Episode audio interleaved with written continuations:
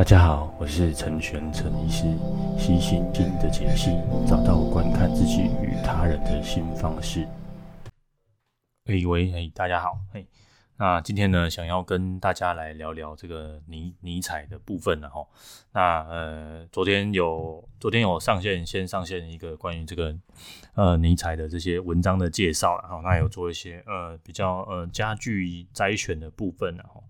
那跟大家来聊一下尼采的部分哦，大家对这种呃哲学家的故事哦都相当相当有兴趣哈。那我来说一下我的对尼采的了解哈。第一个，我不是我非这个哲学本哲学的这个本系然后，所以我们呃也没有在做这个哲学方面的探讨哈。有兴趣的人其实可以去大家去 Google 尼采哈，就叫相相当相当多的东西了哈。那再来，其实尼采的。呃，很多的这个呃，很多的书哈，其实都不是很好读。我觉得，嗯、跟他跟其他的这个做呃哲学家比起来，我觉得尼采，呃，看起来你大家都看得懂哦，但是他其实呃，嗯，我觉得在呃读读起来不是很好读啊。然后再就是说，你在其实，在不同的。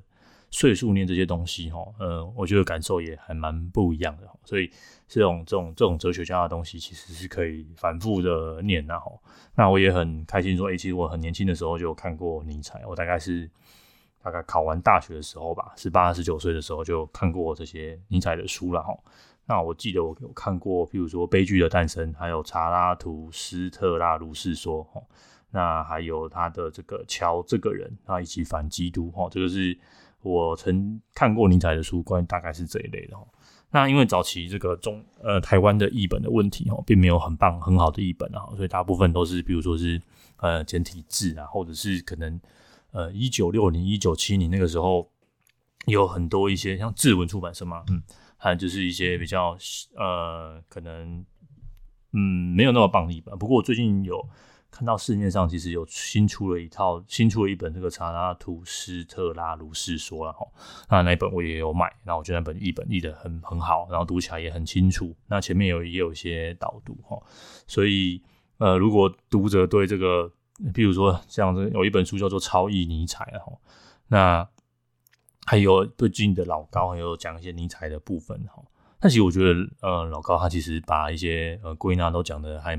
蛮。蛮不错的啊，就是呃有一些很基础，就是大家呃还蛮符合社会大众对一些呃尼采的一些想想象啊。那如果各位想要更了解的话，哈，也可以去呃去找一些书来看哦，就当做这个导读哦，反正就是一样嘛。Podcast 是一边开车一边吃饭一边做家事一边诶放放轻松的听，然后所以也不要有太多的压力哦，也不要觉得说诶今天好像要讲尼采就又把它。就把它跳过去哦。我们今天要讲尼采熬的鸡汤哦，大家喝一下鸡汤哦。就是，哎、大家都很喜欢这种励志的文章嘛。那其实我觉得尼采最重要不是他励志哦，他最重要的就是他，嗯，他对悲剧的理解哦。所以，那呃，那有空的话可以去看一下那本呃《悲剧的诞生》，或是你可以 Google 一下，哎，《悲剧的诞生》哦。他《悲剧的诞生》，它其实是主要是探讨。这里的悲剧是讲是希腊时代，希腊时代的悲剧啊，呃，那些呃悲剧的部分。那尼采也是呃，就是在十九世纪末哈，那时候德国有兴起一波浪漫主义的部分，然后那总之呢，最最简单的讲哦，就是有一句谚语嘛哈，就是呃，类似是喜剧的结局大概就一种。就是那悲剧有上千上万种，上千上万种的悲剧哦。那尼采从这些希腊里的这个这些悲剧里面哦，就引引申出来一些就是人类哈对于这种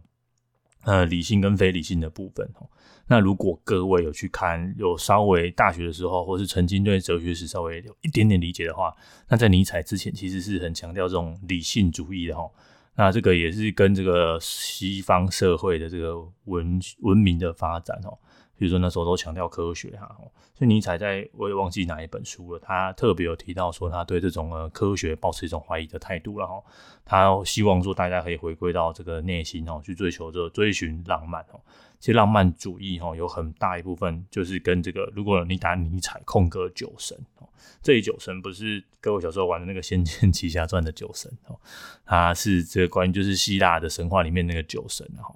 那。九成就是有点类似我们原始的冲动、原始的欲望哈。那这些冲动跟欲望是蓬是蓬勃发展的哈。那这些蓬勃发展的东西哈，有时候很很容易有一些呃可能一些状况，可能因为太呃太原始了哈。你如果呃把它翻译成弗洛伊德，其实尼尼采都先于弗弗洛伊德哈。他其实尼采等于说是在这个二十世纪初哦。这些呃，新精神分析大爆发之前哦，这些这些作家们，呃，这些嗯，精神科医师们，不管无论是尼采、阿德勒、荣格，或多或少都受到这些浪漫主义的影响啊。所以你说他哲学家嘛，fine，他是哲学家，可是呃，他对这些呃，可能我们现代对这些心理治疗，或是对人类的本性的追寻，啊，什么是伤心啊，什么是难过，好，这些都有很深很深厚的影响哦，所以。呃，你看，呃，在在尼采这个时代，并没有所谓的这些什么本我啊、自我啊、超我啊，哈，那为什么会演变出这些？哈，弗洛伊德会演变出这些？哈，有一部分的原因，然后有人去推测，还是就是大概就是，总之他个有受到尼采的影响，哈，他在描述这个本我充满欲望的我，哈，其实就是这个尼采所说的这种，呃。这种酒，就希腊的酒神哦，那这样充满欲望的我呢，其实是很容易有一些呃，可能会造成一些痛苦的部分哦。那尼采要大家哈，去好好的去感受这些东西哦，感受这些呃这种生的欲望啊，生的呃活着的这个冲动哦，那要你不要去哦听去听从你呃人家跟你说什么是正确，然后人家跟你说这些教条式的东西哈，那。呃，譬如说，所以有人会说，哎、其实超越尼采，他真的超越了，他真的超越尼采，他把尼采说的都做到了哈。其实尼采的意思是说，哎、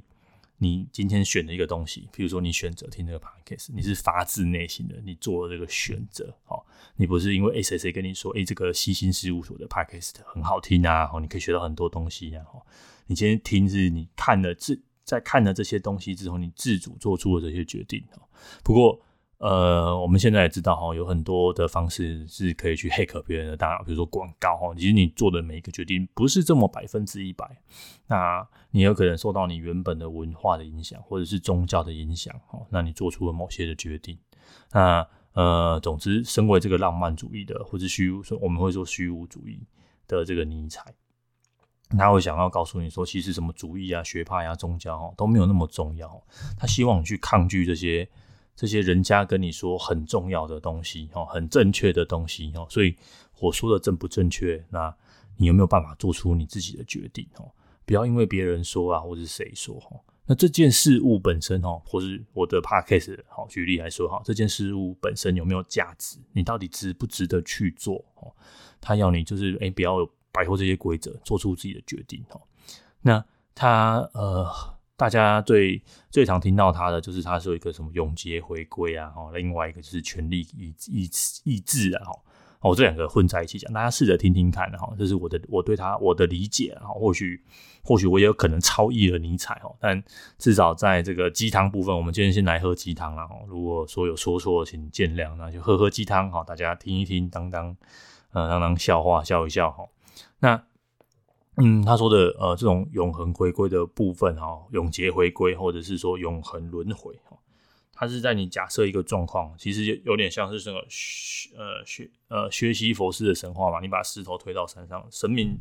就处罚你哈，就是石头推到山上，石头就滚下来，那你又再回到山下继续把石头往上推，好，那这样子看似无止境哦，而且是受折磨的这个苦难里面哈，活着到底有什么意义哈？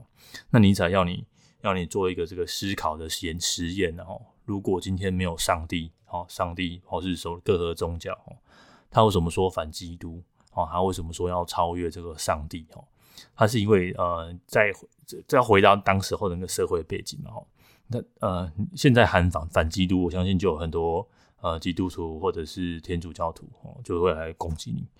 那你就想想看，那时候在教会文化里面，你还大声的喊反反基督哦，在这种保守的世界里面大声喊我要反基督，我 上帝已死哦，这个下场应该会很悲惨的哦。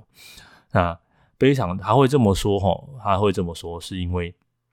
他会觉得说，哎，人应该要自己做自己的选择，哦，不是说，哎，上帝跟你说保证有来生，哦，上帝跟你说你会上天堂，你今天日行一善的，你做的每一个善，或者是说你今天愿意帮助别人，是因为你想要来生嘛？哦，这种感觉就像是佛教团体，哦，哎，他就说，哎，我们今天要买的乌龟啊，买的鱼啊，买的什么东西来放生，哦，积自己的阴德，哦，阴德值很高，哦，功德值很高。他这些积了很多，那为什么要积这些阴德值、功德值？哦，他们是希望说，也可以有一个来生哦，超脱超脱此生的轮回哦。所以你信这个宗教，或者是说，呃，或者好，我们讲政治人物好了哦，政治人物会保证你什么什么东西哦，所以你投他他一票哦，你希望从他的这边得到一些什么东西哦，你也保你不呃，你对这些来生哦，都有抱有这些呃期期许期待哦，你希望得到一些什么东西，所以你做了这个决定。那这个决定并不是你的决定嘛？哈，你是因为被恫吓的，你是因为被这些什么上上帝然后呃轮回啊，啊，所以你做了这些决定。好，所以你才要做一个思，我们来做一个思想研究。如果你现在做这个决定，那你并不会因为这个决定有一些什么样的好处，那你还会做这个决定嘛？哈。所以，我们今天什么行呃什么行善啊，做这个做好人啊，让座让位啊，你都会期期待社会给你一个好棒棒的贴纸嘛，哈，好棒棒的贴纸哈。其实社会本身或是文化本身就会期待你做一些正确的事情。好，那把这些东西都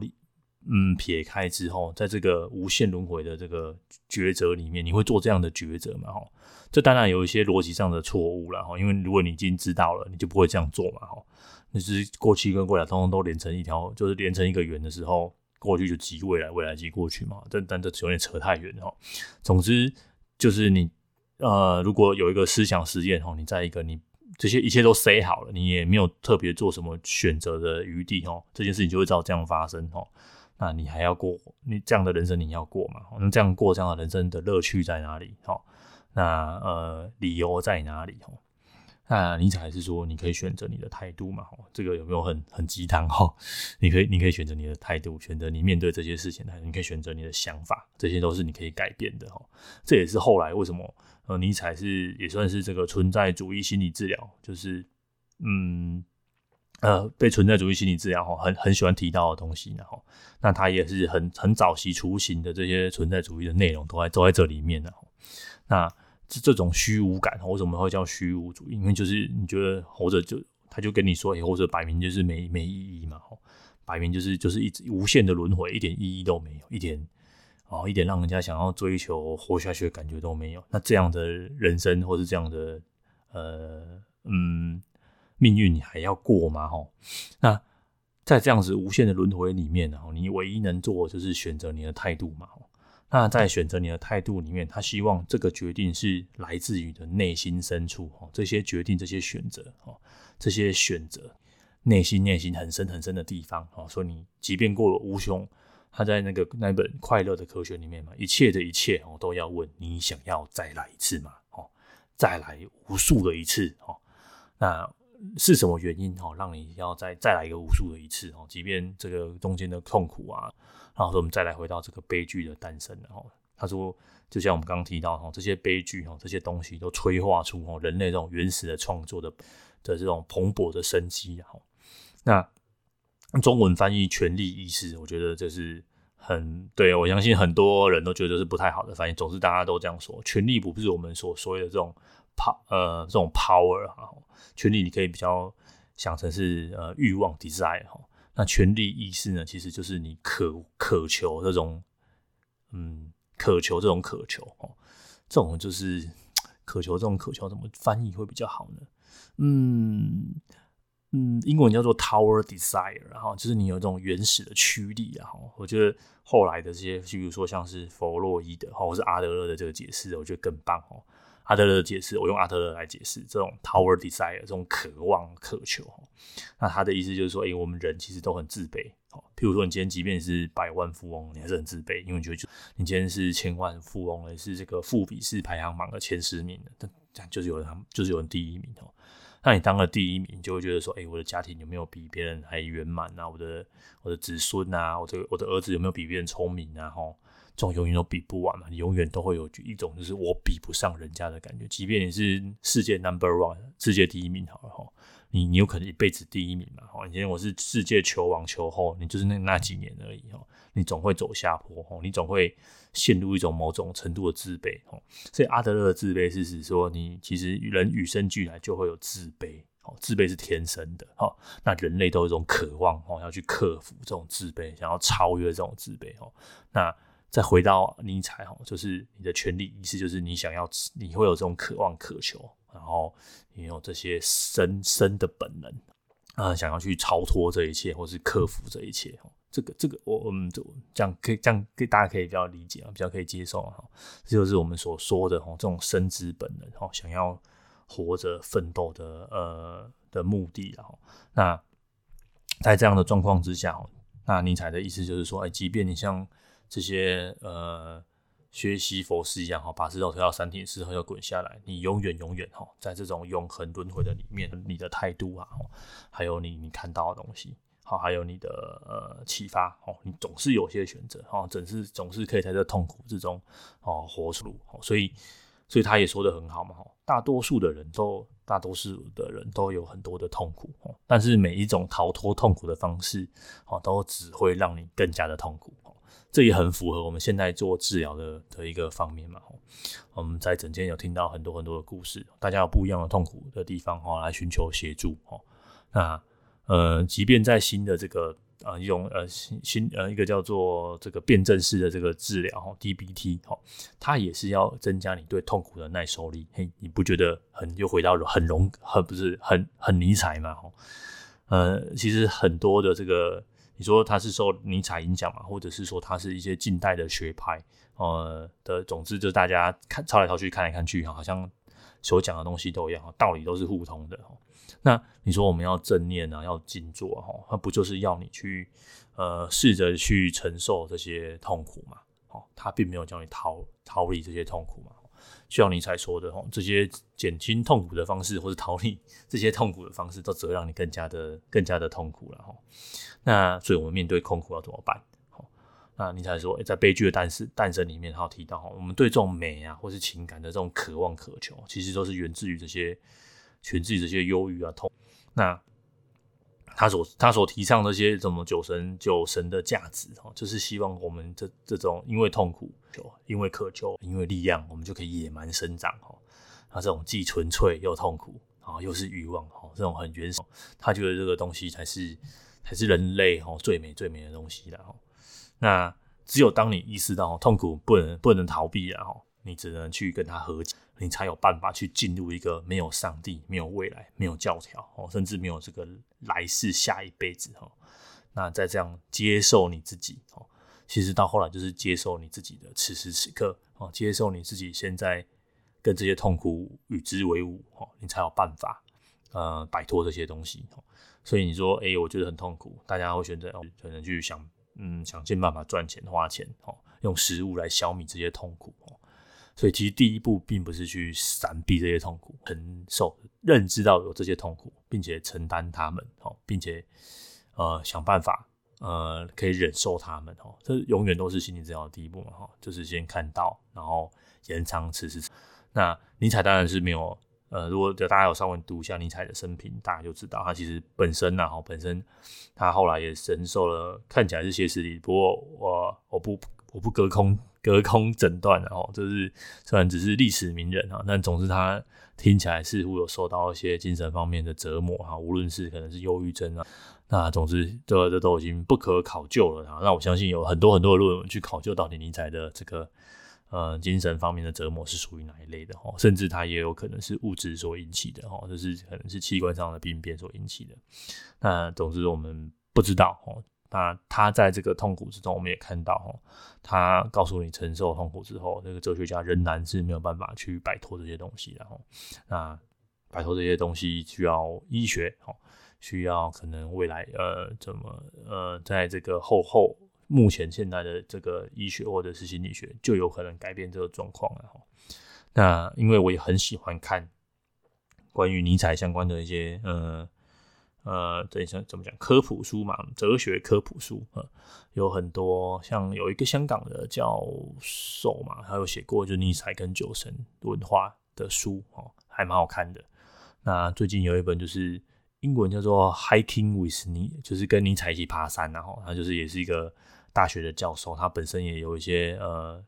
忧郁症的部分，然后他后来他也选择服药嘛。哦，我那时候看那本书，这不就如果这就是现代的尼采，那大概大概会做的事情吧？他大概会可以把他的假设是假设他是忧郁症哈，他的忧郁症控制住，他或许可以有更多的创创作。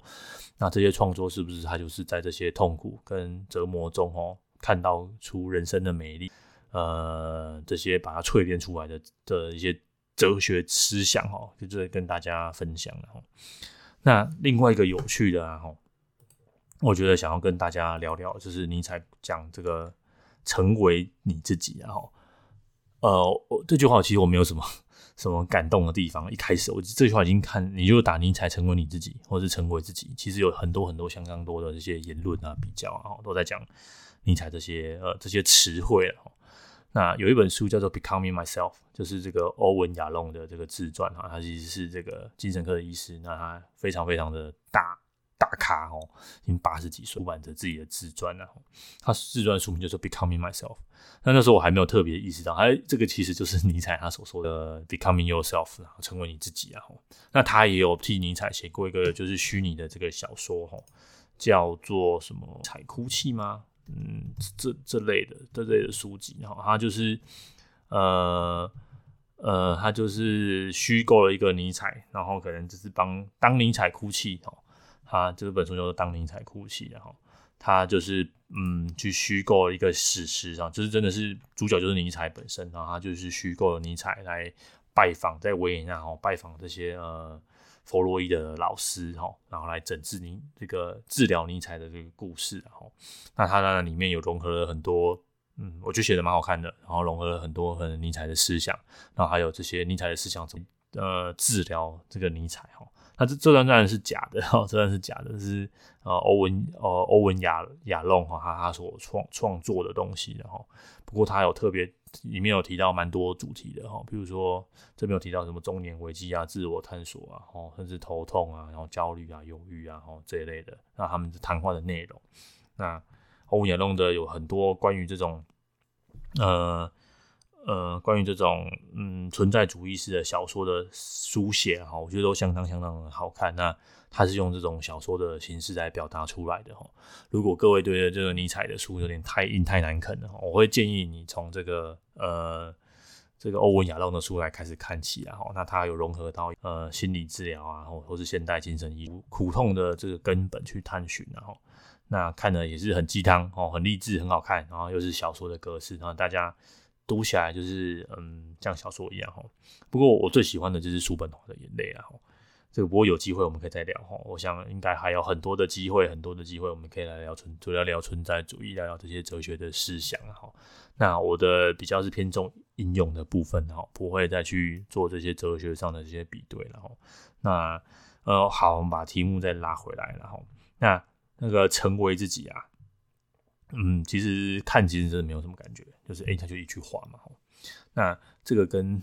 呃，还记不记得那个是谁？就是 古古代希腊先贤哈，曾经说 “know yourself” 哈，那认识你自己哦。我们每个人都有个心中有个德性哈，就是美德观哦。那你要先知道你自己想，常常听到人家就说哎，你要嗯认识你自己。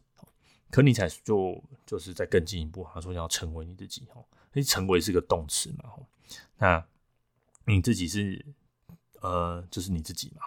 那成为的意思就是说，呃，其实每一分每秒我们都在成为我一秒，在这个现在跟就每一分每秒的现在哈，在这个过去跟未来的这个短短呃短暂的现在里面哦，你不用刻意去找谁谁谁，你也不用刻意去找什么真理啊教条啊你此时此刻吼，你的本质就在刻，都在 becoming 哦，每一分每每每一秒都让你自己更更像你自己。嗯，总之就是不用像嗯，我怎么翻译比较好？你你不用去对外所去追寻，然后你的本质就在你你的这个酒，刚说的嘛，酒神文化都在你很深很深的地方哦。那这些力量，这种呃原始的美呃原初的那种野蛮生长的力量哦，就在就在你自己。你此时此你该开车的你，在准备去上班的你，哦，在这个下班途中的你，嗯，在做晚餐的你，然后在做家事的你，哦，每一刻的每一分每一秒，你都在 becoming，哦，变成你都是都是成为你自己。那呃，亚隆的这个自传，他其实并没有特别对这他的书名或标题有特别特别的诠释，哈，我只是突然想到说啊，对他他会这样写，哦，他很很符合他对这个存在主义理解跟认识，然后那呃，我也很喜欢这一套东西。那我觉得每一刻每每一秒读这些东西都很不一样，哦，那。嗯，他有提到，特别有提到，我觉得这一段也蛮好的，就是说你你去工作到底是为了什么？哦，对，工作你可能不能选择，开车塞车你也不能选，什么都你不能选择哈。那呃，你是你是为了薪水，就为了这些外在的东西，有发自内心，你来自你这种自由意识的喜喜悦，哈。那每一个变成了你的你自己，还有每一刻的这个选择，哦，是你自由意识的发挥，是你透过这种原始原初力量的这个大喷发嘛，去去做你这些呃想做的事情的哈。所以各位听到这边可以仔细的想一想哈，就与生俱来，我们都具有本能哈。那这些本能在呃我们这种社会的规范下，哈，社会的这个限制之下，甚至工作或者是对外在。呃，把投射于太多外在的追寻、追求，我们反而忘了说我们有原始、原始、原初的满满的创作力了。这也很符合我礼拜一有 po 的那一篇嘛，哈，他那段影片有提到说，哎、欸，为什么要写作？哈，那其实写作或是创作本身，哈，你有很，就是其实你有满满的的创造力嘛，只是我们都会觉得说啊，好丢脸啊，比如说，哎、我我讲这段我也超担心，哈，被被炮的，被抨击嘛，哈，那被炮被抨击又怎么样？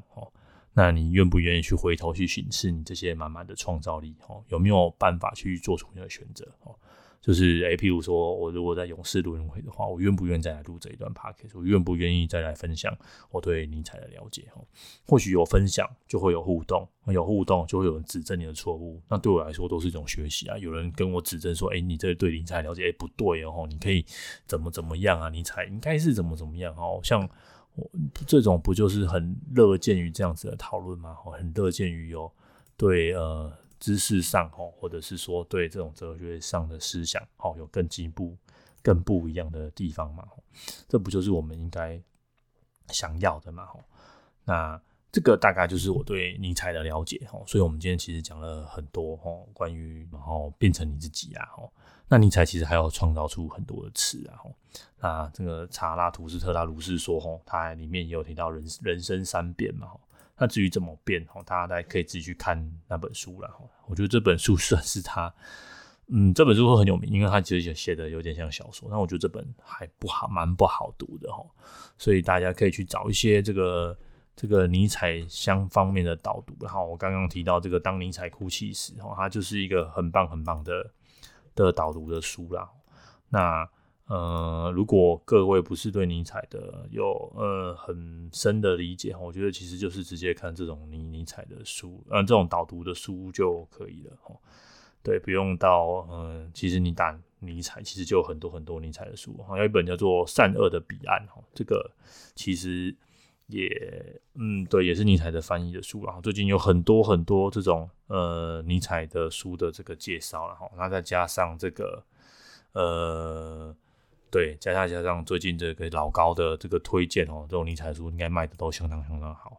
那我刚提到那一本叫做就是 Hiking with 尼采的中文翻译叫做在阿尔卑斯山与尼采啊，这本书其实也，呃，我就写的蛮蛮平易近人的哦，大家，然后还有一本我觉得很有很酷哦，也很好读，叫做也是日日本人哈，还是说这当失恋的我遇上尼采哦。就是总之呢，尼采的东西就是被各方面自己解读了，那这些都是比较好好读的。那这部分我也会放在 show note 上面，那大家大家也可以呃有空的话哦，那我们一起呃截取他对这种呃人生那种呃原初欲望的这种肯定哈，对这种呃人生即便是再怎么虚无哈，还是有他可以肯定的地方啊。那希望今天大家都过得很尼采，好，那就到这边喽，拜拜。